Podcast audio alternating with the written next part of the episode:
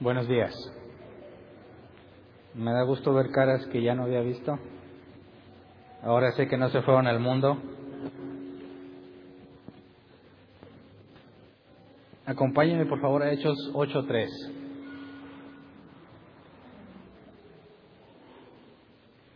Hechos 8.3.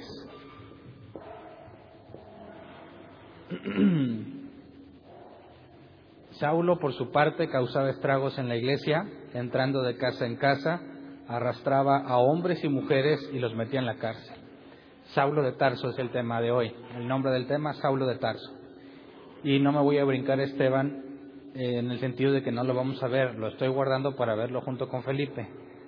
Esteban y Felipe, dos de las personas que servían en las mesas, tuvieron vidas completamente diferentes. Los dos eran reconocidos como hombres llenos del Espíritu Santo y uno tuvo una vida mucho más corta que el otro. De hecho, eh, de Felipe se nos da mucha información y características particulares, como por ejemplo que tuvo cuatro hijas que profetizaban. Eh, también cuando Felipe evangelizaba, el Espíritu Santo no venía a las personas. Tuvieron que mandar después a otros para que las personas que habían recibido el Evangelio por medio de Felipe recibieran el Espíritu Santo. ¿Cómo es que un hombre lleno del Espíritu Santo, porque era uno de los requisitos para servir las mesas, cómo es que un hombre lleno del Espíritu Santo, cuando evangelizaba, no impartía el Espíritu Santo, o las personas que recibían el mensaje a través de él no recibían el Espíritu Santo? ¿Por qué? Eso lo espero que lo analicemos en el otro tema. Entonces la idea es ver a Esteban y a Felipe como hombres con las mismas características o que cumplían con los mismos requisitos para hacerse cargo de la distribución a los pobres, incluyendo las viudas, tuvieron vidas o destinos completamente diferentes. Entonces, para poder ver a los dos, voy a tocar el tema de Saulo de Tarso, y luego después vemos estos dos casos. Saulo aparece de repente en la escena y es contemporáneo a Jesús. Se nos habla de él como un hombre joven. ¿Qué tan joven era? Ahorita analizaremos según la palabra del original. Pero nos mencionan a Pablo como una situación adversa a la iglesia. Leamos Hechos 7, 54 al 60. Hechos 7, 54 al 60 dice, al oír esto, rechinando los dientes, montaron en cólera contra él. Aquí, estamos, aquí está hablando de Esteban. Pero Esteban, lleno del Espíritu Santo, fijó la mirada en el cielo y vio la gloria de Dios y a Jesús de pie a la derecha de Dios. Veo, veo el cielo abierto, exclamó, y al Hijo del Hombre de pie a la derecha de Dios. Entonces ellos gritando a voz en cuello se taparon los oídos y todos a una se abalanzaron sobre él. Lo sacaron a empellones fuera de la ciudad y comenzaron a apedrearlo los acusadores le encargaron sus mantos a un joven llamado Saulo. Joven. Bueno, aquí hay ciertos puntos. Algunos dicen que cuando Esteban murió, Jesús lo recibió a la diestra del Padre. Pero eso no es lo que dice aquí, ¿verdad que no? Dice que tuvo una visión. Eso no significa en ningún momento que Jesús estuvo esperándolo a que llegara con él. Tuvo una visión, vio a Jesús a la diestra del Padre, como las profecías sobre el Mesías indicaban que sucedería. ¿Se acuerdan? Salmo 110, siéntate a mi diestra hasta que ponga a tus enemigos por el estrado de tus pies. Entonces la visión que tiene Esteban es una confirmación no para él, y ya me estoy metiendo al tema de Esteban, es una confirmación no para él porque él sabía y predicaba eso. Era una señal para los judíos, pero no lo quisieron escuchar. Entonces, aquellos que dicen, no, que Esteban luego lo se fue con Jesús porque Jesús lo estuvo recibiendo, no es cierto eso, ¿eh? no lo dice la Biblia. Aquí nos dice que lo estuvieron apedreando. Y quisiera que te imaginaras esta situación. Espero, bueno, creo que no lo, la mayoría de los que están aquí no le han puesto mucha atención a los videos que suben de ISIS, lo que está sucediendo allá en Oriente y cómo apedrean a cristianos. ¿Alguien, ¿Alguien ha visto una lapidación de cristianos real? Es horrible, horrible. Yo le vi por, no tanto por morbo, sino porque la Biblia dice que así sucedía. Y la ley de aquellos lugares es muy parecido a lo que encontramos en el Viejo Testamento. Y cuando hablan sobre apedrear, eh, vi el video sobre una mujer que le apedreaban por adulterio, es algo eh, indescriptible. La frialdad con la que los hombres que están ahí están dispuestos a aventarle piedras lo suficientemente grandes en la cabeza para matarlo. ¿Cómo es que hombres de Dios hacen este tipo de cosas? Y ya, lo analizamos en el Viejo Testamento, ¿verdad? Pero hoy vamos a entender la perspectiva de Pablo. Pablo está aquí y dice que los acusadores le encargaron sus mantos a un joven llamado Saulo. ¿Qué tan joven era? La palabra joven aquí en el griego es neanías, que se traduce como juventud, hombre joven u hombre en su mejor momento. Y según el diccionario eh, griego que encontré, dice que esta palabra se aplicaba incluso a hombres de 40 años. En su mejor momento, un hombre en su mejor momento es un, un hombre muy joven o un hombre maduro. Como yo estoy maduro y estoy en mi mejor momento, no creo que sea tan joven. Ahora, eh, bíblicamente hablando, la madurez estaba en los 30 años, ¿verdad? Cuando podían ejercer los sacerdotes su, su función. Entonces, el hecho de que se narre que es un joven, no te imagines necesariamente un muchachito, porque vamos a leer todas las credenciales que tenía y era difícil pensar que fuera un hombre tan joven. Además, en aquellos tiempos, para ser respetado, tenías que tener madurez. Entonces, si esta palabra joven, neanía, se aplica a un hombre hasta de 40 años, no hay forma certera de determinar exactamente qué edad tenía. Yo quiero pensar que era un hombre maduro y ahorita te voy a dar más evidencia de por qué. Pero entonces, estos hombres que están aquí, que están apedreando a Esteban, que maltrataban a muchos otros por creer en Jesús, ¿eran hombres malos o eran hombres buenos? Nótese las comillas entre malos y buenos. ¿Cómo vemos nosotros a una persona mala? Pues una persona que es eh, violadora, ratero, asesino, decimos es gente mala. Yo soy gente buena porque no hago nada de eso.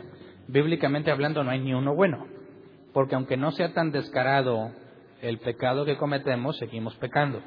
Y la diferencia entre creyentes y no creyentes es que quizás los no creyentes, los no creyentes son muy descarados en su vida y hacen cosas muy evidentes cosas que están mal a los ojos de Dios. Y los creyentes siguen haciendo cosas mal, aunque no son tan evidentes, ¿verdad?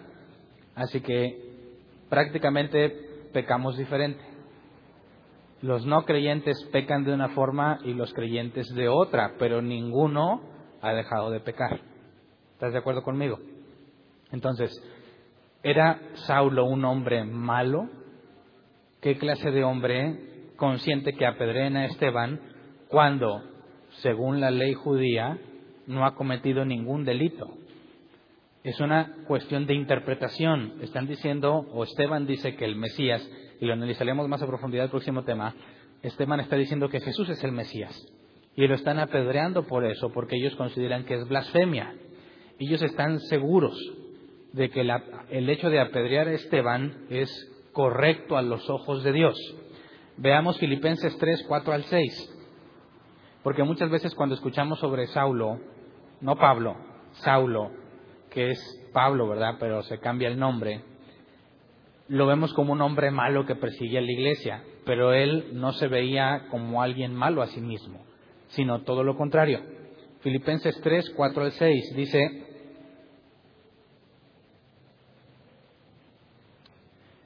yo mismo tengo motivos para tal confianza si cualquier otro cree tener motivos para confiar en esfuerzos humanos, yo más.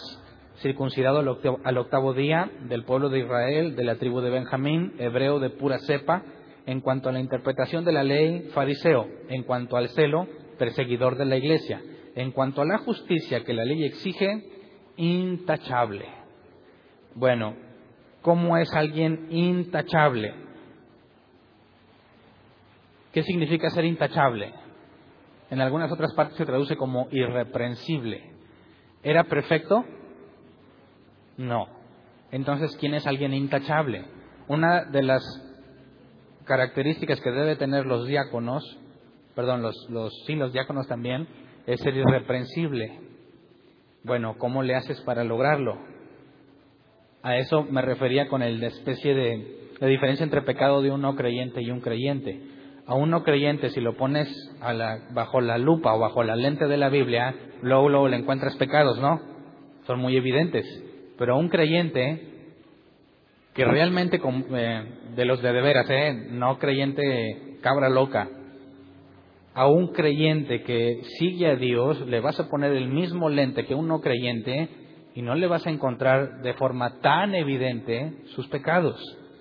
necesitas profundizar, pero los vas a encontrar, ¿sí o no? Entonces, ¿quién es alguien irreprensible?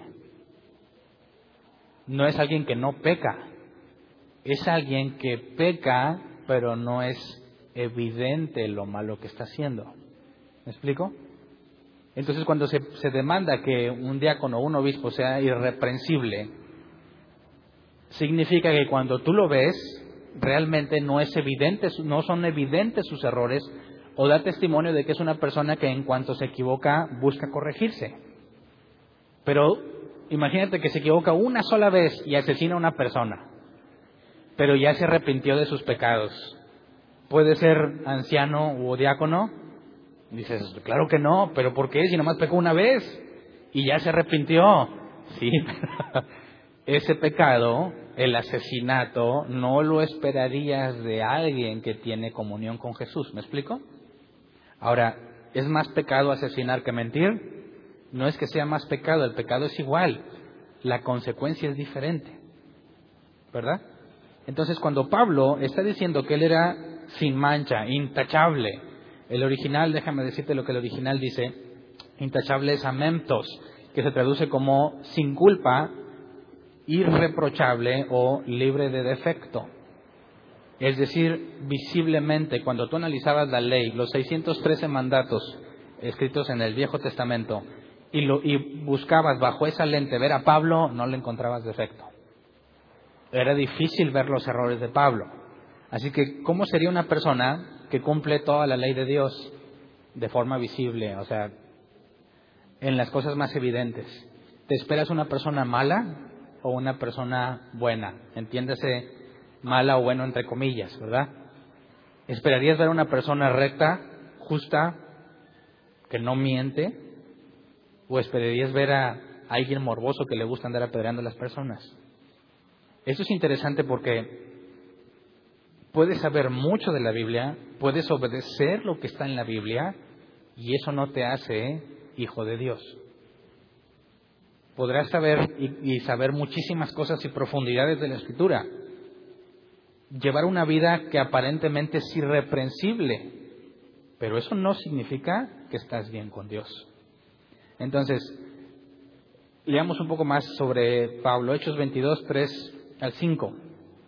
Dice, yo soy judío, nacido en Tarso de Cilicia, pero criado en esta ciudad. Bajo la tutela de Gamaliel recibí instrucción cabal en la ley de nuestros antepasados y fui tan celoso de Dios como cualquiera de ustedes lo es hoy día perseguí a muerte a los seguidores de este camino, arrestando y echando en la cárcel a hombres y mujeres por igual. Y así lo pueden atestiguar el sumo sacerdote y todo el consejo de ancianos. Incluso obtuve de parte de ellos cartas de extradición para nuestros hermanos judíos en Damasco y fui allá con el fin de traer presos a Jerusalén a los que encontrara para que fueran castigados. Entonces, era irreprensible, pero también era discípulo de un maestro famoso. ¿Se acuerdan que ya hablamos de Gamaliel? Gamaliel era tan influyente que logró persuadir al Senadrín completo. Estaban los ancianos y la asamblea, ¿verdad? Los persuadió a todos con su forma de aplicar la escritura. ¿Qué tan reconocido sería un discípulo de él? Tanto que el sumo sacerdote y los demás ancianos le dicen, Pablo, tienes nuestra autorización para que vayas a perseguirlos. ¿Se acuerdan? Para a los ojos de los líderes judíos, ¿qué significaba ser ¿Qué significaba ser bendecido por Dios? ¿Quién se acuerda? Número uno, la posición económica. Si eras pobre era sinónimo de que estás maldito. Lamentablemente muchos cristianos ahora quieren poner la misma, eh, la misma forma de medirlo. Te está yendo mal, andas en pecado. Bueno, así pensaban los fariseos y los saduceos. Entonces, Pablo, para ganarse el favor de todos ellos, ¿crees que era un hombre pobre? Muy probablemente no porque lo verían como algo contrario a su pobreza, como un sinónimo de que no, no tienes a Dios en tu vida. ¿Qué más? Bueno, el estudio de la ley, ¿no? Los propios líderes consideraban gente maldita a los que no tenían preparación. Y en el caso de los discípulos eran hombres no preparados. Pero en el caso de Pablo, es, tiene las mejores credenciales que se podían tener. Así que tenemos esta situación, un hombre muy distinto a los apóstoles, un hombre que tiene toda la preparación o la preparación de toda una vida, aprobado por las máximas autoridades y que llega a creer en Jesús. Es interesante porque nuestros amigos judíos ortodoxos dicen que los judíos que creen en el Mesías, en Jesús, como el Mesías, son gente ignorante, gente que no tiene preparación. Pero este Saulo tiene mucha más preparación que muchos judíos de ahora que aseguran que es imposible que llegar a la conclusión de que Jesús es el Mesías si realmente estudias el Viejo Testamento. Entonces, otro asunto, Gálatas 1, 13 al 14, dice, ustedes ya están enterados de mi conducta cuando pertenecía al judaísmo, de la furia con que perseguía la iglesia de Dios tratando de destruirla. En la práctica del judaísmo yo aventajaba a muchos de mis contemporáneos en mi celo exagerado por las tradiciones de mis antepasados. Y fíjate que hace el énfasis en el celo exagerado por las tradiciones, no por los mandatos. Y aquí está un asunto bien interesante, ¿verdad? tú habla con un cristiano, bueno, con alguien que se dice cristiano, que no conoce la Biblia. ¿Los conoces? Son cristianos bien seguros que dicen, si viene Cristo me voy con Él. Pero son unos ignorantes con toda la palabra así en mayúsculas en cuanto a la enseñanza de la Escritura. Pero pregúntale sobre posesión demoníaca. ¿Tienen tema para hablar? Uh. Pregúntale sobre prosperidad. Uh. Pregúntele sobre abrir y cerrar puertas. Uh. Pregúntele sobre maldiciones generacionales. ¿De dónde sacaron todo eso? Si en la Biblia no está. Ah, de las tradiciones. Y son bien exagerados, exageradamente celosos de esas tradiciones, ¿sí o no? Y dices, oye, en ningún lado dice la Biblia que si abres puertas o cierras puertas, ¿dónde sacaste? ¿Cómo te atreves? Y se enojan y sacan las uñas y defienden a su apóstol y a todos los que ellos conocen. ¿Por qué tanto fervor en defender algo que no viene en la escritura. Ahí está Pablo, celoso de las tradiciones. No podías hablar mal de esa tradición porque se enojaban. Y muchos creyentes así son, ¿no? Les mencionas la Biblia que contradice sus tradiciones cristianas, se enojan. Entonces, Pablo no está tan lejos de nosotros, ¿no? a pesar de toda la preparación que Pablo tenía en, en, cuanto al Viejo Testamento, su celo exagerado por las tradiciones era lo más notorio. Aquí hay, bueno, espero que ya no hay aquí, pero aquí vinieron muchos aulos, ¿sí o no? Expertos en las tradiciones cristianas y las enseñábamos con una seguridad así de que tumbabas a las personas no por el poder del Espíritu, porque les empujabas, ¿verdad? ¿Quién le quiso eso, honestamente? No se hagan. Y estabas bien seguro, ¿no? ¿Te veías como mala persona? ¿No? ¿Te veías como un cristiano verdadero? Sí. ¿Cuántos profetizaron un montón de cosas a otras personas bien seguros de lo que hacían? Ese es el punto. ¿Cómo sabes que eres cristiano? ¿Porque estás seguro de que eres? ¿Cómo sabes que eres siervo de Jesucristo? ¿Porque estás seguro? ¿Antes estabas seguro? Sí. Cometías un montón de aberraciones bíblicas y estabas bien seguro. Así que la seguridad que tú puedas tener no es garantía de que conoces a Dios. ¿Me explico? No es garantía. ¿Cuál es la diferencia entre antes y ahora? ya son muchos los que me dicen, ¿sabes qué, Hernán? Antes hablaba con toda la seguridad que me da la ignorancia, ¿verdad? Porque la ignorancia te hace sentir seguro. Sabes bien poquito y piensas que no hay nada más.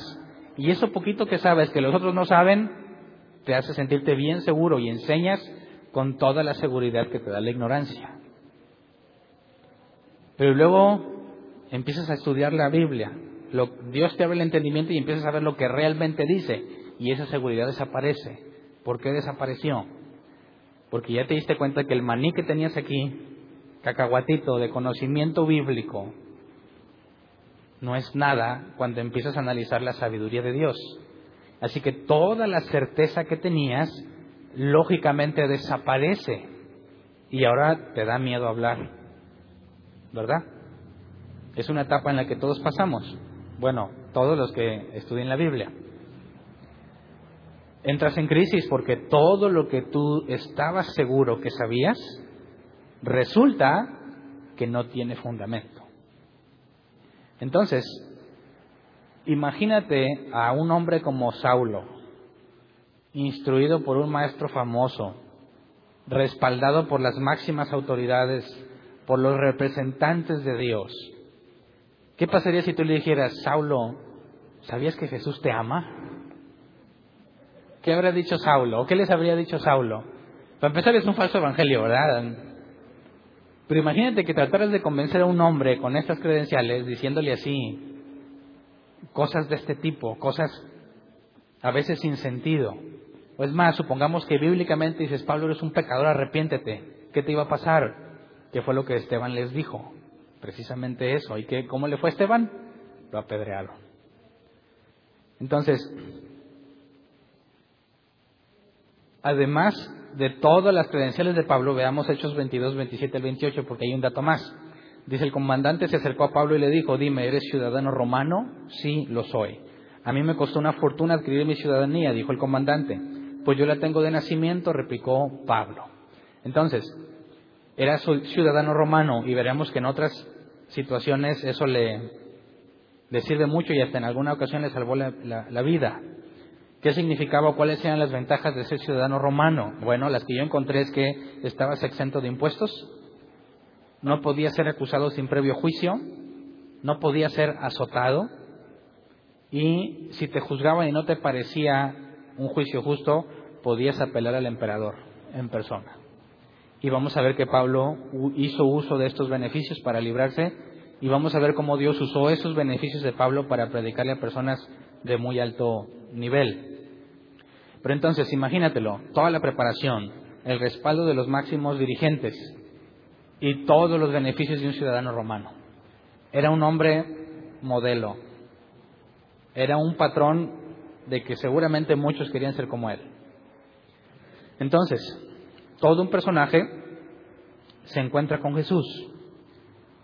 Y esto, cuando analicé esta parte, me hizo acordarme mucho de preguntas que yo tenía recién cristiano. Por ejemplo, no sé si tú te las has preguntado y si ya te las respondiste. ¿Cómo sabes que Dios te habló? En una iglesia en la que yo me congregaba, recién empecé, era muy fácil oír que Dios le hablaba a una persona. Dios me dijo esto, Dios me dijo lo otro, y Dios me dijo así, y está. Dios me mostró, y Dios y esto, y Dios lo otro. dices, bueno, caray, ¿cómo le hago para saber que Dios me está hablando? ¿Cómo puedo diferenciar entre lo que Dios me está diciendo y mi conciencia? ¿Alguien sabe diferenciar entre su conciencia y Dios? ¿Cuál es la diferencia? Entonces yo me encontré con este tipo de dudas. Bueno, yo siento como que tengo que ir a la iglesia, ¿verdad? Es Dios quien me está hablando. O sea, la persona que dice, Dios me dijo esto y lo otro, ¿cómo supo? ¿Cómo puedo saber? Y quizás Dios ya me ha dicho muchas cosas y yo ni sé. Entonces, ¿cómo diferenciamos lo que pensamos, lo que sentimos, lo que consideramos y lo que Dios te dijo? Yo creo que el caso de Pablo es un ejemplo que debe sacar todas esas dudas, porque un hombre que no cree que Jesús es el Mesías se encuentra hablando con Jesús, el Mesías. ¿Cómo supo él que era Jesús quien le hablaba?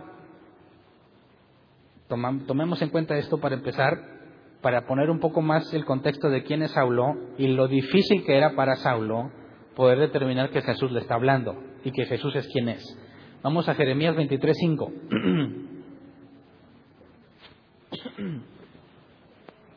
si suponemos que Pablo tenía máximo 40 años, según lo que el original nos permite usar, ¿verdad? Como hombre joven, hombre en, su, en sus mejores días, en su mejor momento. Supongamos que tenía como máximo 40 años. Estuvo vivo cuando Jesús caminó entre nosotros, cuando Jesús fue crucificado. Los tres años del ministerio de Jesús, Pablo estuvo con vida ahí. ¿Dónde estuvo Pablo? Según Pablo, según vemos, Pablo o Saulo, que es el mismo, nunca conoció a Jesús en persona hasta la situación que vamos a ver camino a Damasco. ¿Cómo es posible que un hombre tan famoso como Jesús nunca llamara la atención de un hombre tan estudiado como Saulo? Entonces leamos Jeremías 23:5, dice, vienen días, afirma el Señor, en que de la simiente de David haré surgir un vástago justo. Él reinará con sabiduría en el país y practicará el derecho y la justicia. Un hombre preparado como Saulo conoce las profecías del Mesías, ¿verdad? Aquí dice que un descendiente de David reinará con sabiduría en el país.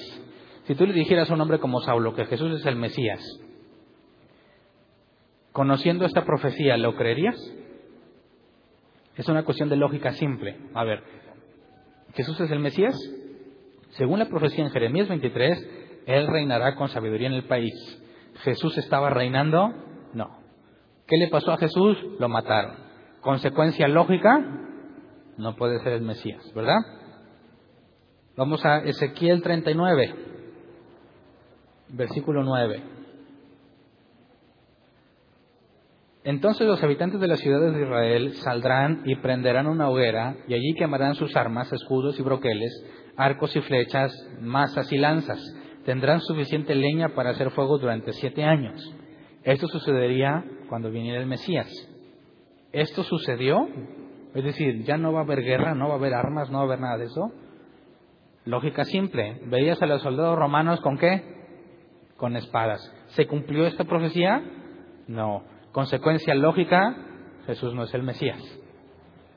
Jeremías 31, 33 y 34. Este es el pacto que después de aquel tiempo haré con el pueblo de Israel, afirma el Señor. Pondré mi ley en su mente y la escribiré en su corazón. Yo seré su Dios y ellos serán mi pueblo. ¿Se acuerdan que Pedro usó ese, esa profecía? Ya no tendrá nadie que enseñar a su prójimo ni dirá nadie a su hermano, conoce al Señor, porque todos, desde el más pequeño hasta el más grande, me conocerán, afirma el Señor yo les perdonaré su iniquidad y nunca más me acordaré de sus pecados. ¿Todos ya conocían a Dios? Tampoco, ¿verdad? Aunque la primera parte Pedro la usó para demostrar que el Espíritu Santo sería derramado sobre cualquier tipo de persona, y aclaramos que no era sobre todas las personas de la tierra, por una interpretación simple, dices, a ver, ¿ya todos conocen de Dios? No. Entonces Jesús no es el Mesías no lo estoy asegurando, eh, estoy pensando como Saulo. Todas estas profecías ya las, ya las analizamos, ¿se acuerdan? Ezequiel 37, 12 al 13. Por eso profetiza y adviérteles que así dice el Señor Omnipotente. Pueblo mío, abriré tus tumbas y te sacaré de ellas y te haré regresar a la tierra de Israel. Y cuando haya abierto tus tumbas y te haya sacado de allí, entonces, pueblo mío, sabrás que yo soy el Señor. La resurrección de los muertos. Cuando Jesús murió, ¿resucitaron los muertos? Algunos pero aquí dice que todo su pueblo. Entonces, de forma lógica y simple, Jesús no puede ser el Mesías. Y ahí hay muchas más. ¿Cómo convences a un hombre estudiado en las profecías sobre el Mesías? ¿Cómo lo convences de que Jesús es el Mesías si estas profecías no se han cumplido? Y la más grave de todas, me imagino yo desde la perspectiva de Saulo, Isaías 25.8 dice, devorará a la muerte para siempre. El Señor omnipotente enjugará las lágrimas de todo rostro y quitará de toda la tierra el oprobio de su pueblo. El Señor mismo lo ha dicho. Aquí hay dos cosas. Devorará la muerte, ya no va a haber muerte. Mataron a Esteban, ¿qué significa eso? Que Jesús no es el Mesías. Y quitará de la tierra, eh, de toda la tierra el oprobio de su pueblo siguen dominados por los romanos. Otra razón más que es suficiente y evidente para pensar que Jesús no es el Mesías. Pero la parte central es, ¿cómo es posible que el Mesías elimine la muerte, pero mataron al Mesías? Entonces, ¿cómo le haces para que un hombre que sabe todas estas profecías, que sabe principalmente que el Mesías destruiría la muerte, ¿cómo le explicas que el Mesías murió? Tú le puedes decir, es que resucitó, pero ¿se acuerdan la versión que circulaba entre los judíos? No es que resucitó, es que se robaron el cuerpo. Entonces, ¿cómo le hacemos para convencerlo? ¿Qué se requeriría para que Pablo considerara que realmente Jesús es el Mesías? Ese es el asunto central. ¿Cómo convences a alguien que está plenamente seguro de que él conoce la verdad? Tú quieres hablar, imagínate que tratas de hablar con una persona que es no nada más un cristiano común, un dirigente. Tratas de convencer a un pastor que enseña cosas no bíblicas. ¿Cómo le haces para convencerlo? Si tiene años y años en el Evangelio. ¿Cómo lo convences? ¿De qué le hablas? Pues mira, aquí la Biblia dice esto. ¿Te va a creer? ¿Alguien lo ha intentado? No tratar de convencer a, a un cristiano. Quizás esos son más fáciles porque ni leen. A los pastores, que algunos ni leen tampoco, pero enseñan y enseñan bien seguros. Trata de convencerlo. ¿Lo has intentado? Yo sí lo he intentado y no me funciona. Aunque le des argumentos convincentes, no los acepta. ¿Por qué? Hay una lógica simple aquí. Dice, no puede ser que tenga tantos años equivocado. ¿Verdad? Y si tú eres más joven que ellos, peor la cosa. Dices, ¿tú qué me vas a enseñar a mí? tú estabas así, en pañales, yo estaba predicando. ¿Quién va a saber más? ¿Cómo convences a Saulo? Ahora, tú estabas bien seguro de tu cristianismo, aunque era un cristianismo errado, un falso cristianismo. ¿Cómo es que te diste cuenta? ¿Quién te convenció? ¿Con qué argumentos te convencieron? Entonces leamos Hechos 9 del 1 al 9. Dice, mientras tanto, Saulo, respirando una amenaza de muerte contra los discípulos del Señor, se presentó al sumo sacerdote y le pidió cartas de extradición para las sinagogas de Damasco. Tenían la intención de encontrar y llevar presos a Jerusalén a todos los que pertenecían al camino, fueran hombres o mujeres. En el viaje sucedió que, al acercarse a Damasco, una luz del cielo relampagueó de repente a su alrededor él cayó al suelo y oyó una voz que le decía, Saulo, Saulo, ¿por qué me persigues? ¿Quién eres, Señor? preguntó. Yo soy Jesús a quien tú persigues, le contestó la voz. Levántate y entra en la ciudad, que allí se te dirá lo que tienes que hacer. Los hombres que bajaban con Saulo se detuvieron atónitos porque oían la voz, pero no veían a nadie. Chéquense esta parte, ¿eh?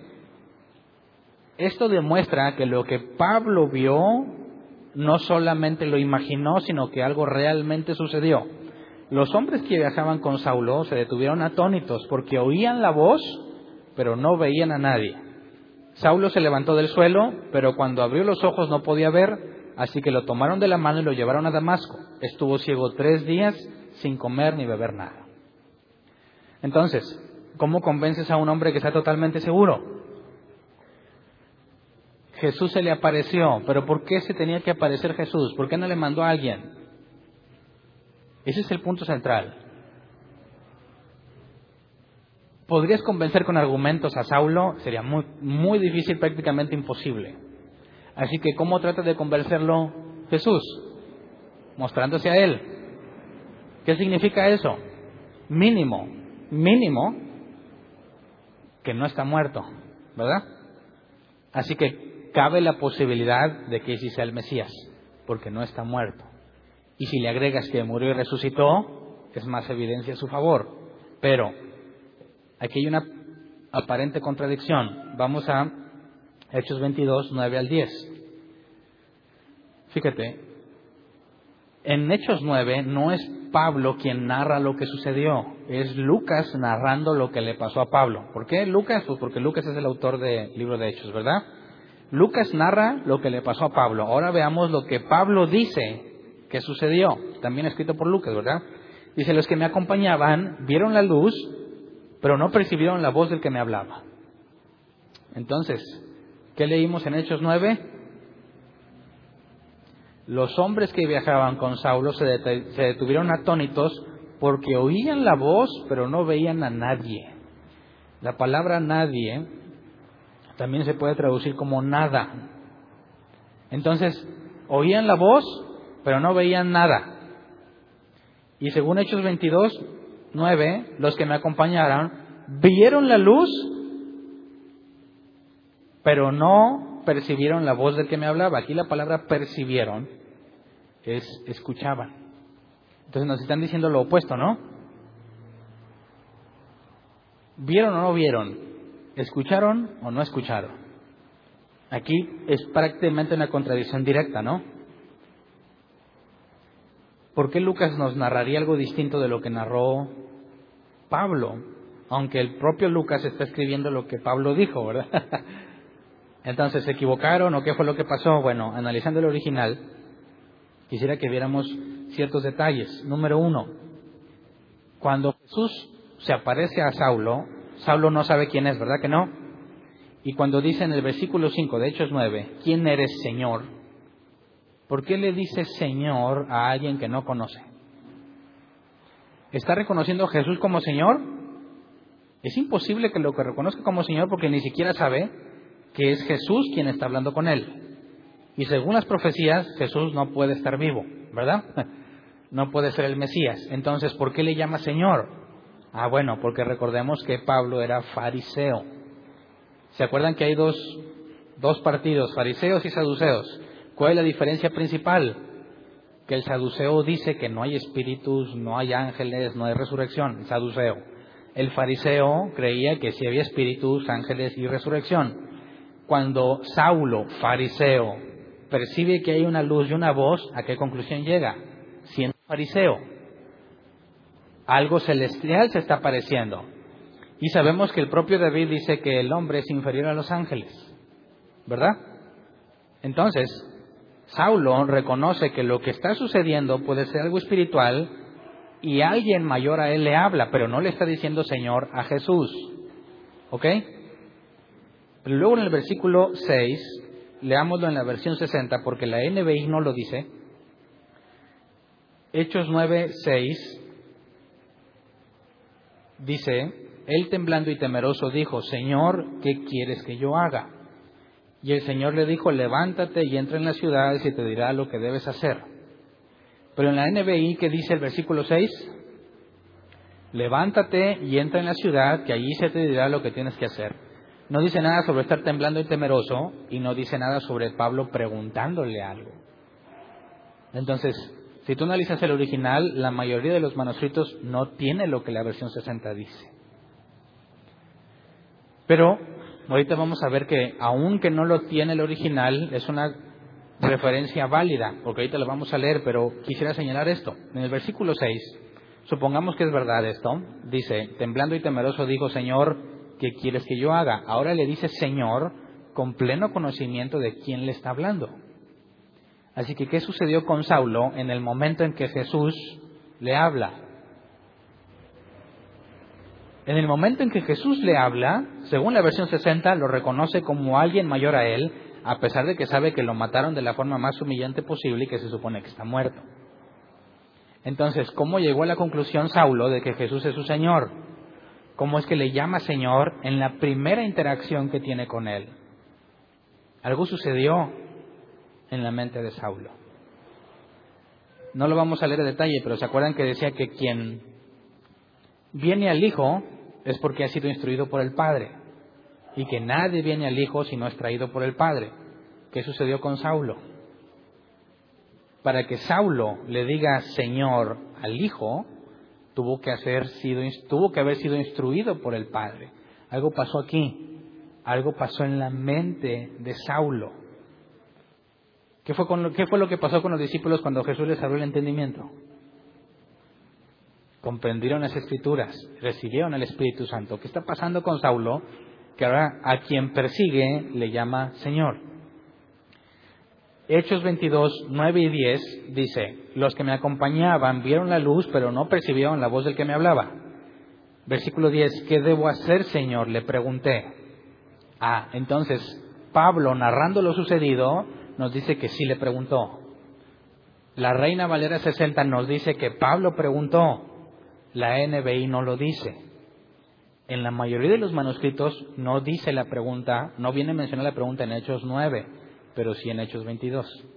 Así que la Reina Valera 60 no le está agregando nada que no diga la propia escritura, aunque no aparezca en todos los manuscritos en ese pasaje en particular.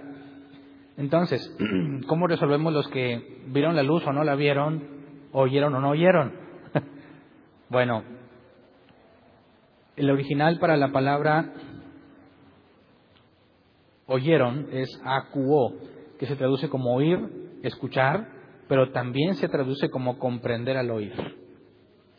Así que los que oyeron o no oyeron, oyeron la voz o no la oyeron, ¿cómo pudiésemos traducirlo? ¿Cómo oyes la voz pero no la oyes? Si lo que la Biblia dice es verdad, las dos cosas son ciertas. El problema es nuestra traducción, ¿verdad? ¿Por qué en, un pasaje traducen escuchar y no tradujeron comprender. Porque en otro pasaje traducen escuchar y no comprender. Así que esa traducción depende del equipo que la tradujo, pero no sabemos lo que realmente dijo el que la escribió, Lucas. Entonces, en cuanto a las posibles traducciones, si hacemos uso de esa traducción simple, no hay ningún problema al decir que la escucharon, pero no la comprendieron. ¿Verdad? Lo resolvemos de forma simple. Pero si tú no sabes o si tú piensas que la versión que tú lees en tu idioma, esa es la palabra de Dios, y te enseñan dos versiones en tu idioma con estas contradicciones, ¿a qué conclusión llegas? Con la seguridad que te da la ignorancia. ¿A que la NBI es del diablo? ¿Verdad? Y la más grave es que, bueno, sí, sí, sí puede haber contradicciones. Esa es la más grave de todas. Porque ¿cómo es que si el Espíritu Santo inspira la palabra, Él mismo se contradiga? Es imposible. Así que, como sabemos, nosotros sí estamos conscientes del maní que tenemos aquí, ¿verdad? Y que la sabiduría de Dios es mucho más profunda. No hablamos con toda la seguridad de la ignorancia porque no sabemos ignorantes. Prefiero dudar de mi razonamiento que dudar de la escritura. Y al entender que lo que originalmente se dice permite estas traducciones, resolvemos el problema. ¿Me explico? Pero ¿cuál fue el primer paso? Reconocer tu ignorancia. Si te sientes bien segurote, mejor cállate. ¿Verdad? Porque es bien probable que estés hablando con la seguridad que te da la ignorancia. Entonces, ¿es malo que sientas dudas cuando vas a hablar? No, es una excelente señal, ¿verdad? es una excelente señal, sabes que tienes aquí un cacahuatito nada más y que todos vamos a ser juzgados en lo que digamos. Así que la solución es simple. Pero entonces, veamos un poco más a detalle, porque según Saulo, en el relato de Lucas, si aparece Jesús, dice yo soy Jesús, duro te es de dar cosas, cosas contra el aguijón, según la versión 60, y ve allá que se te va a mostrar lo que vas a hacer. Y parece que nada más le dijo eso. Pero luego Pablo nos relata con detalle lo que Jesús dijo. Vamos a Hechos 26, 12 al 18. Dice, en uno de esos viajes iba yo hacia Damasco con la autoridad y la comisión de los jefes de los sacerdotes. A eso del mediodía, oh rey, mientras iba por el camino, vi una luz del cielo, más refulgente que el sol, que con su resplandor nos envolvió a mí y a mis compañeros. Fíjate que lo está relatando con mucho más detalle. Todos caímos al suelo y yo oí una voz que me decía en arameo, hasta ese detalle nos dio, Saulo, Saulo, ¿por qué me persigues? ¿Qué sacas con darte cabezazos contra la pared? Fíjate la ilustración que Jesús le da, ¿verdad? ¿Qué te va a pasar si le das cabezazos a la pared? ¿Cuándo dañarás la pared? Nunca. Bueno, depende de tu cabezota, ¿verdad? Pero normalmente el daño lo vas a recibir tú, no la pared. Entonces dice, versículo 15, entonces pregunté, ¿quién eres, Señor? Yo soy Jesús, a quien tú persigues, me contestó el Señor. Ahora ponte en pie y escúchame. Me he aparecido a ti con el fin de designarte siervo y testigo de lo que has visto de mí y de lo que te voy a revelar. Te libraré de tu propio pueblo y de los gentiles. Te envío a estos santificados. Esto no nos lo relató al principio. Ahora sí me queda más claro por qué Pablo le dice que quieres que haga, Señor, ¿verdad? Al principio parece así, ¿verdad? Oye, pues algo le pasó en la mente, sí, algo pasó en la mente, pero no nos estaba narrando todo lo que Jesús le dijo. Y fíjate, ¿cuál es la clave? A un hombre tan preparado como Pablo le dice, ¿eh? lo que te voy a revelar, cosas que no sabes. A pesar de toda la preparación que tienes, hay cosas que te voy a mostrar, cosas que no sabes. Entonces, tiene que ser testigo de lo que ha visto de él y de lo que va a revelar. Y sabemos que las más profundas revelaciones del Nuevo Testamento fueron por medio de Pablo. Así que aquí entendemos, número uno, que lo envía a los gentiles con una revelación. Y, y al decir, si digo revelación nueva, es pleonasmo, ¿verdad? Una revelación es algo nuevo. Dios le va a mostrar, Jesús le va a mostrar algo que no sabe y se va a los gentiles, pero eso es complicado porque siendo judío no tiene nada que hacer con los gentiles. Entonces,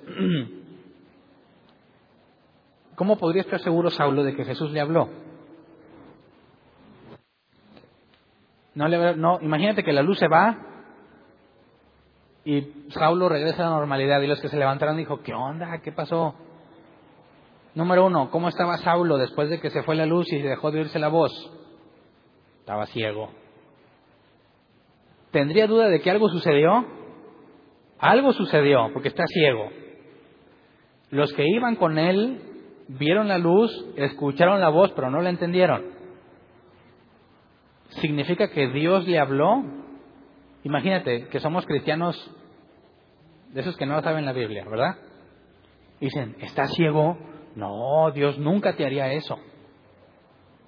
Dios quiere que te vaya bien y que estés en bendición. ¿Cómo crees que Dios te va a dejar ciego? ¿Sí o no piensan así? Entonces, ¿qué concluirías si piensas así después de ver a Pablo ciego? ¿Concluirías que Dios le habló? No, hombre, Saulo fue un demonio. Es que abriste puertas. Y empiezan a decir un montón de cosas. Fíjate, ¿cómo parece contrario a lo que Dios normalmente haría? ¿Por qué Dios deja ciego a Saulo? ¿No se supone que lo quiere bendecir? Claro, precisamente dejarlo ciego es la mejor bendición que le puede dar en ese momento. ¿No dudarías tú de lo que sucedió si, regresas a la normalidad? ¿Quién fue el que luchó con Dios y quedó mal para toda la vida? Oye Dios, ¿por qué Dios? ¿Por qué lo dejas así ahora cojo? No, es que yo conozco a Dios. Así, ¿cómo Dios te haría eso? Así que todos los que dicen, no, Dios no quiere que te vaya mal, Él siempre quiere que se esté sano. Él ya llevó tus enfermedades en la cruz. Explícame con quién habló Saulo. Así que no pienses, Señor, ven y visítame, Señor. Aguas. No para que le tengas miedo, para que estés consciente de lo que pides que muchas veces lo que es mejor para ti es contrario a lo que tú piensas que es mejor para ti. Pero el hecho de que Saulo quedara ciego es lo mejor que le puede pasar para quitar cualquier duda sobre lo que sucedió. ¿Me explico? Entonces, no nada más eso hizo Dios, sino que se arregla otra cosa para que Saulo reciba confirmación. Leamos Hechos 9, 10 al 16. Dice, había en Damasco un discípulo llamado Ananías a quien el Señor llamó en una visión. Ananías, aquí estoy, Señor. Anda, ve a la casa de Judas, en la calle, en la calle llamada derecha, y pregunta por un tal Saulo de Tarso. Está orando. Ya he visto en una visión a un hombre llamado Ananías que entra y pone las manos sobre él para que recobre la vista. Pausa. ¿Saulo pensó que se iba a quedar ciego para toda la vida? No, porque aquí dice, en una visión ve a un hombre que le pone las manos y recobra la vista. O sea que Saulo, imagínate que tú eres Saulo y estás ciego. ¿Qué pensarías? Santo Padre, ahora ciego para siempre. Pero no, quizás al principio, no sé en qué momento le llegó la visión. Estuvo ciego tres días, pero también Dios le mostró, no te vas a quedar ciego para siempre. Esta ceguera involucra, no le dijo eso, ¿verdad? Esa ceguera involucra que hay otro hombre que se va a conectar con lo que está sucediendo. Entonces, dice que en una visión un hombre llamado Ananías, que entra y pone las manos sobre él para que recobre la vista. Y él se llama Ananías, ¿verdad? Dice entonces, Ananías respondió, Señor, he oído hablar mucho de ese hombre, de todo el mal que ha causado a tus santos en Jerusalén. Y ahora lo tenemos aquí, autorizado por los jefes de los sacerdotes, para llevarse presos a todos los que invocan tu nombre. ¿Y qué dijo Dios? No sabía. Gracias por el tip. ¿Por qué le dice esto a Ananías? ¿Acaso piensa que Dios no está enterado de eso? Ahora, ¿por qué la reacción tan diferente? Saulo, yo soy Jesús. ¿Qué hace Saulo? ¿Y Ananías? Ananías, ve a la calle que se llama derecha, esto y esto y lo otro. Señor, oye, Señor, agarra la onda, ¿cómo? ¿Por qué la diferencia? ¿Por qué la diferencia? Aguas que nos pase eso. Ananías tiene mucha más confianza con Dios, ¿verdad? que Saulo. Saulo está encontrándose con Jesús. Ananías, ¿cómo habla con Jesús? Como un amigo. Ya no los llamaré siervos, sino amigos. Entonces, veamos cómo Ananías no tiene temor en manifestar su temor, porque él sabe que Dios ya sabe todo, ¿verdad? Pero Ananías dice, a ver, a ver Dios, este, con toda la confianza, ¿no te parece contraproducente? ¿No te parece que es mejor que se quede ciego y deja de molestar? Si Ananías fuera un cristiano como los de ahora, ¿qué le habría dicho? Capaz que dice, te reprendo, Satanás, al propio Dios. Déjalo ciego, que bueno, Dios lo castigó por pecador. Si o no piensan así también. Fíjate lo difícil que es tratar de determinar si Dios está en una situación por medio de las circunstancias. Las circunstancias pueden ser completamente adversas y Dios las está haciendo. O puede ser algo bien favorable que Dios quiere deshacer. ¿Qué mejor que Saulo se quede ciego, no? Deja de molestar a la gente. Pero Dios quiere que Ananías le, sea usado para que recobre la vista. Dice versículo 15, ve, insistió el Señor, porque ese hombre es mi instrumento escogido para dar a conocer mi nombre tanto a las naciones y a sus reyes como al pueblo de Israel. Yo le mostraré cuánto tendrá que padecer por mi nombre. Y no sé si esto se lo dijo a Saulo. ¿Qué sentirías tú que te dijera, Dios, Jesús se parece y te dice, Hernán, vengo a darte una excelente noticia. Vas a sufrir mucho por mí. ¿Qué tan buena noticia es? ¿Cuáles son los, los, los planes de Jesús para Saulo? Tiene que padecer mucho por mi nombre, por mi causa. ¿Quién quiere, Señor, bendíceme igual a mi Señor? ¿Quién quiere pasar al frente para que me ponga esa unción sobre él? ¿Por qué esa no la quieres? ¿Es malo? Si tú padeces injustamente, ¿qué significa? Que recibirás recompensa. ¿Qué le está diciendo entonces Jesús a Ananías? No le está dando una mala noticia. Va a padecer mucho por mi nombre, son mis planes, dice Jesús. Pero es lo mejor que le puede pasar. ¿Me explico? Recibirá grande recompensa. Esta vida es pasajera por mucho que acumules aquí, nada te lo vas a llevar. Así que, ¿qué prefieres? Si te tomas la vida venidera en serio, como se supone que no la tomamos en serio, ¿dónde prefieres acumular? ¿Aquí o allá? ¿En serio? Entonces tú no vas a gastar tu vida tratando de ser alguien pudiente. No vas a dejar a tu familia por dedicarte a trabajar. No vas a dejar que tus hijos sean criados por otros porque tú quieres salir adelante. Eso es congruente ¿eh? si crees en la vida venidera. Pero si te la pasas trabajando, encerrado, distanciado de tu familia, que otros eduquen a tus hijos porque tú quieres conseguir más, no me suena cristiano, ¿no crees? No me suena congruente, me parece que no estás creyendo la vida venidera. ¿Propósitos de año nuevo?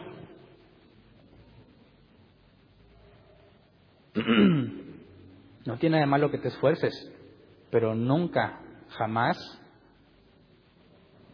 sacrificando lo que realmente es valioso, ¿verdad? Hay tiempo para todo, pero no entregues lo más valioso por ganar dinero. Una casa más grande no significa felicidad, ¿eh? Un mejor carro no es sinónimo de bienestar. Seamos sabios en esa parte. Entonces, ¿Dios maldijo a Ananías por dudar de él? Tampoco, ¿verdad? ¿Cómo está eso de que, oye, este, es que yo tengo una duda? Duda. ¿Dudas del Señor? ¿Cómo te atreves a dudar? No te no, mira, un sape santo te lo puede dar, ¿verdad? Ve, y ahí hay admiración, aunque el original no tiene admiración. No podemos saber si realmente le dijo, ándale, ve, o, ve, hijo mío, no sabemos. Aquí el traductor le puso la, ve, ve, pero vemos la paciencia, ¿no? Entonces, no es malo que digas, a ver, esto que Dios me está diciendo no me suena muy congruente. Dios no se va a enojar por eso, te tiene paciencia y le puedes decir con toda confianza como Ananías, oye, pero es que, ¿qué tal si voy y dice, agárrenlo? Ve, él va a padecer mucho por mi causa. Notemos que esa es la forma en la que Pablo presenta a sus colaboradores, ¿no? Muchas veces lo vamos a ver en las cartas. Estos lucharon conmigo, estos padecieron por mí, arriesgaron su vida. ¿Por qué lo mencionaba tanto? Porque solo un loco haría eso. La locura de la cruz, solamente quien haya creído el Evangelio está dispuesto a arriesgar su vida y a padecer. Así que era una señal de los cristianos de antes, ¿verdad? En lugar de decir, mira, hermano, este hermano está bien bendecido y bien prosperado, lo invitamos a predicar, allá al revés. Hombre, ese hermano está bien arrastrado y ha luchado con los leones y le ha ido como en feria. Queremos saber de, de lo que Dios le ha mostrado. ¿Por qué cambió tanto? Bueno, ese es otro tema. Hechos 22, 12 al 16. Pablo nos explica más a detalle lo que Ananías le dijo, porque además de que se presenta y hace como Dios le dijo y las escamas caen, nos da otro detalle. Vino a verme un tal Ananías, Hechos 22, 12 al 16. vino a verme un tal Ananías, hombre devoto que observaba la ley a quienes respetaban mucho los judíos que allí vivían. Se puso a mi lado y me dijo, hermano Saulo, recibe la vista. Y en aquel mismo instante recobré la vista y pude verlo. Luego dijo, el Dios de nuestros antepasados te ha escogido para que conozcas su voluntad y para que veas al justo y oigas las palabras de su boca. Tú le serás testigo ante toda persona de lo que has visto y oído. Y ahora, ¿qué esperas? Levántate, bautízate y lávate de tus pecados invocando su nombre. Esto que le dijo es o armoniza completamente con lo que Jesús le dijo a Saulo. Le está encomendando, fíjate, serás testigo de lo que ha visto, le dijo Jesús, de lo que has visto y de lo que te revelaré. Ananías le dice, tú serás testigo de todo lo que has visto y oído. Y justo antes le dice, te ha escogido para que conozcas su voluntad, es el versículo 14, y para que veas al justo y oigas las palabras de su boca. O sea que le dijo exactamente lo mismo, pero con otras palabras. Entonces, ¿a qué conclusión llegó Saulo? Lo que escuchó que Jesús le dijo, viene un hombre que nada que ver y le dice lo mismo. La doble visión, la visión que tuvo Saulo y la visión que tuvo Ananías, confirman que realmente Dios le habló. Entonces, ¿cómo puedes saber tú que Dios te habló? Doble confirmación, no siempre va a pasar. Estaría bien chido que siempre sucediera, pero no siempre va a pasar. ¿Cómo le podemos hacer para saber? La respuesta es simple. Dios hace intentos? ¿Dios intenta algo o Dios hace algo? En toda la escritura no vemos a Dios intentar hacer algo. ¿Tú crees que es posible que Dios intente comunicarse contigo y tú no entiendas? Es imposible porque Dios no intenta, Dios hace. Así que cuando Dios quiera hablarte, te va a hablar, aunque seas el más incrédulo del mundo aunque seas alguien que dice que Jesús es un mentiroso. Cuando Él te habla, no falla y no te va a quedar la más mínima duda de que te habló. ¿Me explico? A mí me lo explicaron de otra forma que me dio mucho coraje cuando me lo explicaron. Porque yo llegué con toda la duda, así de que, ah, no puedo estar en paz. Y me dijeron así de simple, mira, cuando Dios te hable tú vas a saber que fue Él. Y ya, fue la respuesta que me dieron. Y luché con esa respuesta años. No puede ser, no puede ser, hasta que me pasó, ¿verdad? Entonces cuando te preguntan, ¿cómo sabes? Cuando Dios te hable vas a saber. Te va a caer bien gordo, pero esa es la respuesta. ¿Me explico? Entonces dices, oye, yo creo que Dios me dijo, pero no estoy seguro. ¿Cuál es la conclusión lógica? No te dijo nada. ¿Me explico? ¿Por qué todo lo que se hace sin fe, o todo lo que no se hace con fe es pecado? Eso es lo que dice Pablo. Pues porque si no estás seguro y como quiera lo haces, es cerrar al blanco. ¿Qué debiéramos hacer entonces? Salió, este tema en una conversación. En un año Dios nos trajo el doble de personas de los que éramos. Si esto sigue así al otro año, ¿cómo vamos a estar aquí, en este lugar? en año y medio, si las cosas siguen igual, ya no vamos a caber aquí si las cosas saben igual, siguen igual. ¿Qué debiéramos hacer? ¿Dónde nos vamos a reunir? ¿Debiéramos buscar un terreno? ¿Comprarlo? ¿Con qué dinero si apenas completamos para la renta? ¿Negociar la compra de este lugar? Si ya no cabemos, ¿cómo le vamos a hacer? ¿Un segundo piso?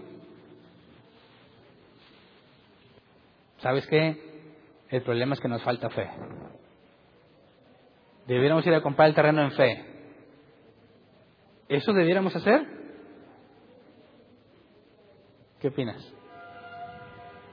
¿Quién dice, aventémonos en fe? ¿Alguien?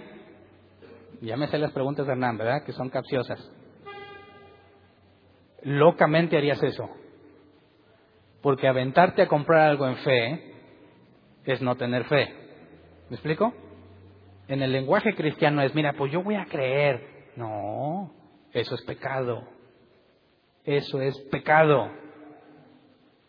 Cuando Dios se aparezca y diga, Hernán, duro te darte golpes en la cabeza contra la pared.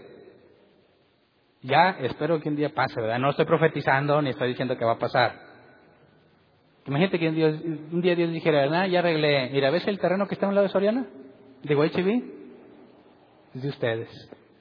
Ve con fulano que se llama Cornelio, vamos a ver más adelante un Cornelio, que está como a tres cuadras, y dile, ¿dónde está el terreno que el Señor tiene preparado?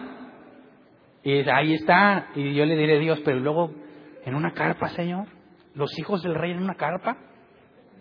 No es cierto, no diría yo eso, ¿verdad? No te preocupes, ve con la constructora tal. Y dile, ¿dónde está el edificio que está preparado para el Señor? Te lo van a construir. Entonces, si Dios me dice eso, digo, en fe, voy y hago todo eso. Porque Dios ya me dijo, me persuadió, estoy seguro. Pero decir, ¿cómo ven hermanos? ¿Nos aventamos en fe? Eso es lo más antibíblico que puedes hacer. Así que no hagas eso en tus propósitos de año nuevo, ¿eh? No digas, voy a bajar de peso si no estás persuadido. Estoy jugando. No vais a decir, mira, este, vamos a engancharnos con esto. En fe, pecador, discúlpame, pero ignorante. Eso no es fe. ¿Ok? Entonces, este asunto de Saulo, la persuasión que tiene, le genera un conflicto. Porque todo lo que sabe está mal. ¿Alguien se ha sentido así? Todo lo que sabe está mal. ¿Cómo puede ser que hayas estudiado tanto y esté mal? Leamos Romanos 11, 25 al 27 para entender lo de Saulo, no necesariamente lo nuestro. Nosotros por burros, ¿verdad? ¿Quién de aquí le negaban el acceso a la Biblia antes? Nadie, ¿verdad? ¿A quién de aquí lo maltrataron para que no leyera la Biblia? A nadie. Podías leer la Biblia y decidías no hacerlo. Dice eh, Romanos 11, 25 al 27. Hermanos, quiero que entiendan este misterio para que no se vuelvan presuntuosos. Parte de Israel se ha endurecido y así permanecerá hasta que haya entrado la totalidad de los gentiles. De esta manera todo Israel será salvo, como está escrito. El Redentor vendrá a Sión y apartará de Jacob la impiedad, y este será mi pacto con ellos cuando perdone sus pecados. Entonces aquí habla que la impiedad de Jacob, de su pueblo, fíjate cómo Dios ve a su pueblo como gente impía, a pesar de que muchos cristianos dicen que eres allá de Israel, eres judío, ¿y qué quieren hacerlo luego? Casi, casi se ponen así, mira. A ojos de Dios, un israelita, un judío que no cree en el Mesías, es un impío. Nadie puede decir que ama al Dios del cielo y niega al Hijo. Es una contradicción. Entonces, ¿qué es lo que dice aquí? Hasta que entre la plenitud de los gentiles. Entonces los judíos serán reconciliados. Entonces los judíos, nuestros amigos ortodoxos, no entienden ni entenderán con argumentos ni con palabras. Requieren algo como Saulo. Pero entonces, ¿significa que Dios va a dejar a los judíos ahí? No. Romanos 11, 28, 32, con respecto al Evangelio, los israelitas son enemigos de Dios para bien de ustedes. Pausa. Quisiera que vieras en el contexto correcto esto y no caigas en la idolatría cristiana. Todos ven a un judío y piensan que, oh, el pueblo de Dios, ¿verdad? ¿Quieren ir a Jerusalén? ¿Quién quiere ir a Jerusalén? Yo sí quiero ir. Pero no porque ahí se va a sentir la unción, que pura gente de Dios.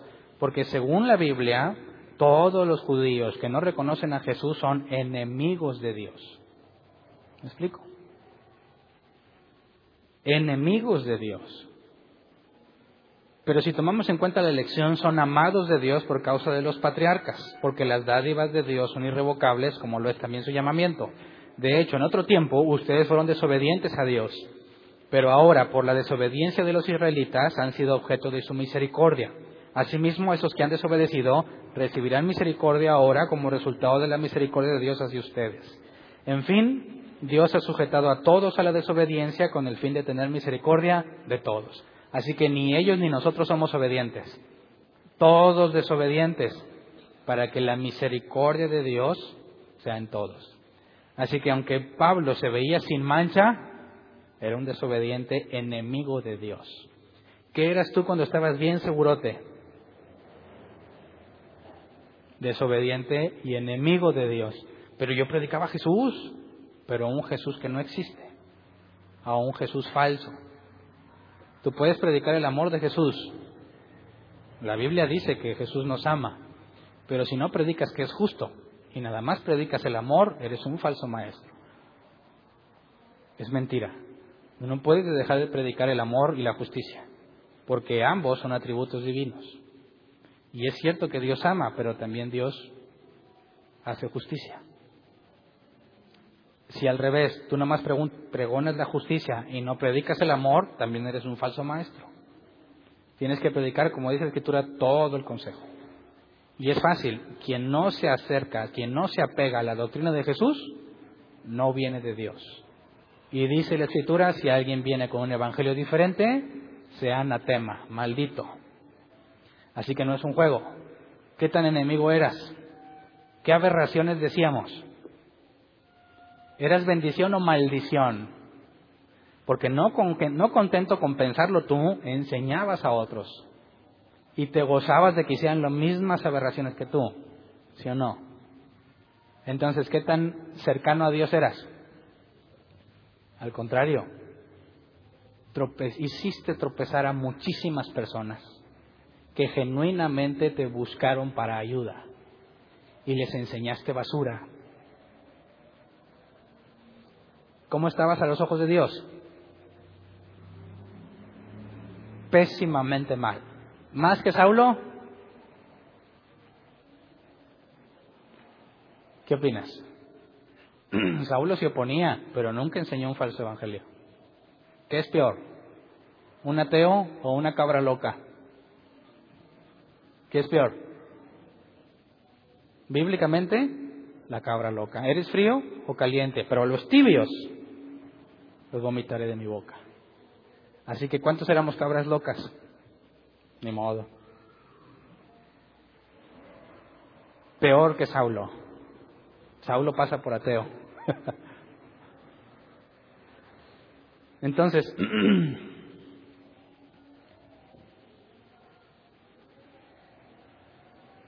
veamos entonces esto para cerrar, Gálatas,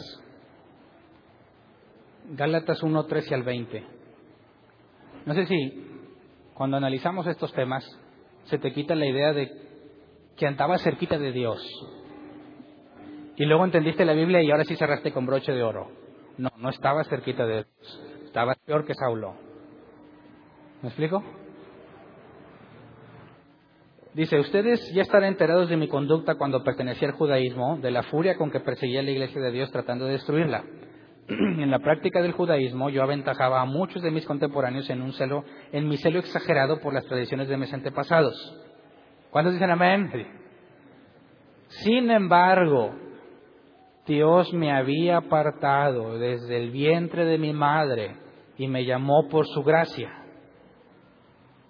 Cuando Él tuvo a bien revelarme a su Hijo para que yo lo predicara entre los gentiles no consulté con nadie. Tampoco subí a Jerusalén para ver a los que eran apóstoles antes que yo, sino que fui de inmediato a Arabia, de donde luego regresé a Damasco. Después de tres años subí a Jerusalén para visitar a Pedro y me quedé con él quince días. No vi, no vi a ningún otro de los apóstoles, solo vi a Jacobo, el hermano del Señor. Dios me es testigo que en esto que les escribo no miento. Entonces, ¿a qué, ¿a qué conclusión llegó Saulo? A la misma que debemos llegar nosotros. A pesar de que andabas haciendo lo que andábamos haciendo, eras elegido desde antes de nacer. Y todo lo que sucedió no fue ajeno a la voluntad de Dios, fue permitido por Dios para tu bien y para el mío. Porque ahora, siendo renovados en nuestras mentes, ¿te es útil todo lo malo que anduviste haciendo? ¿Te sirve para decir, oye, cuando hables con alguno de los que andaban allá como tú, le vas a decir como Saulo, yo también decía que esos de árbol eran puros locos. ¿Cómo que nomás la Biblia? También está la revelación sobrenatural, como dicen muchos. Que cuando Dios le revela algo no tiene que venir en la Biblia, dicen ellos, que porque Dios le dijo. Ah, caray. Al contrario, ¿sabes qué? Yo sé lo que es andar en la prosperidad, aunque nunca fui prosperado. Andar echando demonios fuera, ahí me veías en la punta del mitote. Abrir y cerrar puertas, también lo enseñé. Con toda vergüenza lo digo. ¿Qué más? ¿Cuál otra cosa se usa? Declarando, también declaré. Maldiciones generacionales, las rompí todas. ¿Qué más? Atar y desatar, ahí andaba. Así que peores errores que los de Saulo. Saulo francamente estaba en contra de Jesús. Yo decía que era de él. Pero, según la Biblia enseña, Dios me escogió. Y en el momento oportuno me reveló a Jesús. pudiste o pudimos caminar años en el Evangelio y no conocías a Jesús. Hasta que te fue revelado, se te abre el entendimiento. Y lo que pensabas que era toda la sabiduría que tenías acumulada, la viste como el cacahuatito que es. Y reconociste que Dios es mucho más sabio que tú. Y empezaste a humillarte y a exaltarlo a Él. Y empezaste a controlar tu boca. ¿Verdad? Pero el punto es que eso no es de ti, eso es un don de Dios. El Espíritu Santo hizo que te callaras. El Espíritu Santo te quitó la seguridad. El Espíritu Santo te metió en problemas, hizo que te desprestigiaran. ¿A quién lo han desprestigiado? ¿Cómo podría Dios hacernos eso? Gracias. Gracias a Dios que nos ha hecho eso. Entonces, Cuando Saulo se da cuenta de que todo lo que sabe está mal, ¿qué hizo? Tres años Arabia. Nadie sabe lo que pasó allá. Después de tres años, regresó y se puso al servicio en la iglesia. ¿Qué fue lo primero que hizo entonces? Capacitarse, razonar la escritura, pensar en todo lo que él sabía que resulta que está mal para entenderlo de la forma correcta ya que tienes el Espíritu Santo. Segunda de Corintios 3, 14 al 17 dice, sin embargo, la mente de ellos se embotó, de modo que hasta el día de hoy tienen puesto el mismo velo al leer el antiguo pacto. El velo no les ha sido quitado, porque solo se quita en Cristo. Hasta el día de hoy, siempre que leen a Moisés, un velo les cubre el corazón. La palabra corazón lee mente, ¿verdad? Hombre interior. Dice, pero cada vez que alguien se vuelve al Señor, el velo es quitado. Ahora bien, el Señor es el Espíritu y donde está el Espíritu del Señor, ahí hay libertad. ¿De qué está hablando aquí? ¿De demonios? ¿De qué está hablando esta libertad? ¿Libertad para qué? Para entender la Escritura. Donde está el Espíritu de Dios, ahí no hay velo. Así que tienes el Espíritu Santo, ¿cómo lo resuelves? Bueno, tienes que entender la escritura. Gradualmente, ¿verdad? Entonces, conclusión final de Saulo. Cuando se fue tres años a Arabia, ¿cuál fue la conclusión a la que llegó? Dice Filipenses 3, 7 y 8. Sin embargo, todo aquello que para mí era ganancia, ahora lo considero pérdida por causa de Cristo. Es más, todo lo considero pérdida por razón del incomparable valor de conocer a Cristo Jesús, mi Señor. Por Él lo he perdido todo y lo tengo por estiércol a fin de ganar a Cristo. ¿Por qué se tardó tanto en llegar a esa conclusión? Bueno, porque parecía, parecería contrario. Todo es estiércol comparado con el valor de conocer a Cristo. ¿Con las bendiciones? No. Con el bienestar, con la salud, con la prosperidad. No está hablando de nada de eso. La palabra cuando dice conocer a Cristo es ginosco. Conocer mediante experiencia personal, las mismas palabras que María usó cuando dijo no he conocido varón, haciendo referencia a que no había tenido intimidad con hombre. Conocer a Jesús. Y dice Juan 17.3, y esta es la vida eterna, palabras de Jesús, que te conozcan a ti, el único Dios verdadero y a Jesucristo a quien tú has enviado. Así que Pablo dice que todo es estiércol con tal de tener una experiencia con Jesús. Y según Jesús, esa es la vida eterna conocerlo mediante experiencia personal. En aquel día dirán, Señor, Señor, en tu nombre echamos fuera demonios, apartados de mí, hacedores de maldad, nunca os conocí. Ginosco. Entonces, si alguien ha de gloriarse, en, gloríese en comprenderme y en conocer que yo soy el Señor. Jeremías 9. ¿Cuál, es de, ¿Cuál debe de ser tu mayor gloria? El mayor tesoro que puedas tener, que lo conoces.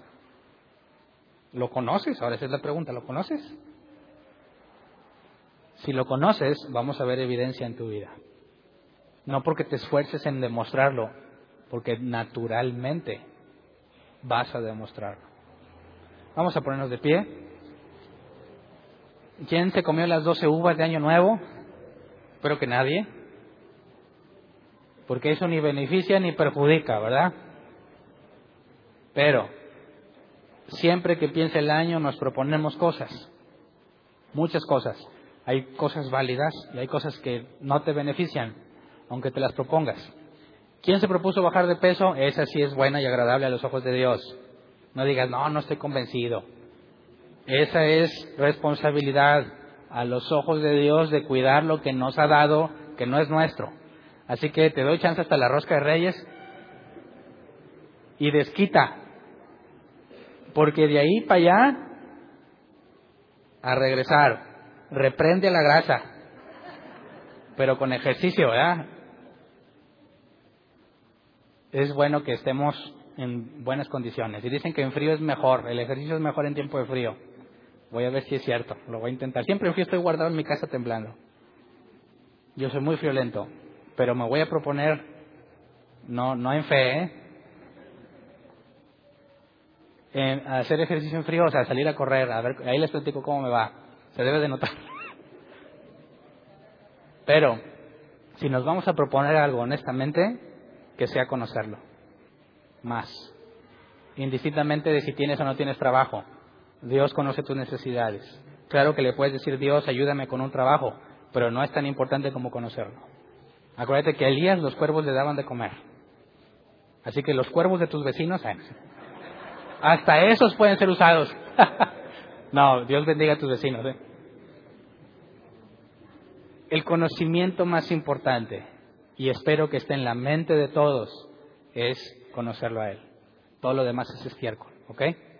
Pidamos eso juntos. Vamos a orar, Señor en medio de todas las cosas buenas y entre comillas malas que nos han pasado en todo el 2015, estamos muy agradecidos por todas las cosas que nos permitiste ver, experimentar, pero sobre todo todas las situaciones en las que pudimos conocerte mejor. A los que les fue muy mal, pero ahora te conocen, como antes no te conocían, enseñales el valor del tesoro que les diste, porque ahí está la vida eterna. Aquel que se la pasó muy bien y no aprendió nada, enséñale la pérdida enorme de tiempo que sufrió, porque no te conoce más de lo que ya te conocía.